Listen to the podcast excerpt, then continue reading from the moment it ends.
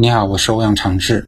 有些话说的人想表达的是意境，听的人却偏偏抠着那寥寥几个字眼，试图寻求其中的严谨。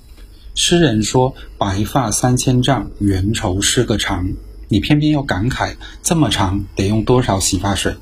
有意思吗？没多大意思。如果有一天我对你说：“你值得更好的人，请不要纠结那人在哪里。”请看着我，看着我那四十五度角仰望天空的颓废与忧伤，那才是我想表达的意境。请记住那个画面，我是好人，我爱你，只不过暂时无法跟你在一起罢了。等着我，别怪我。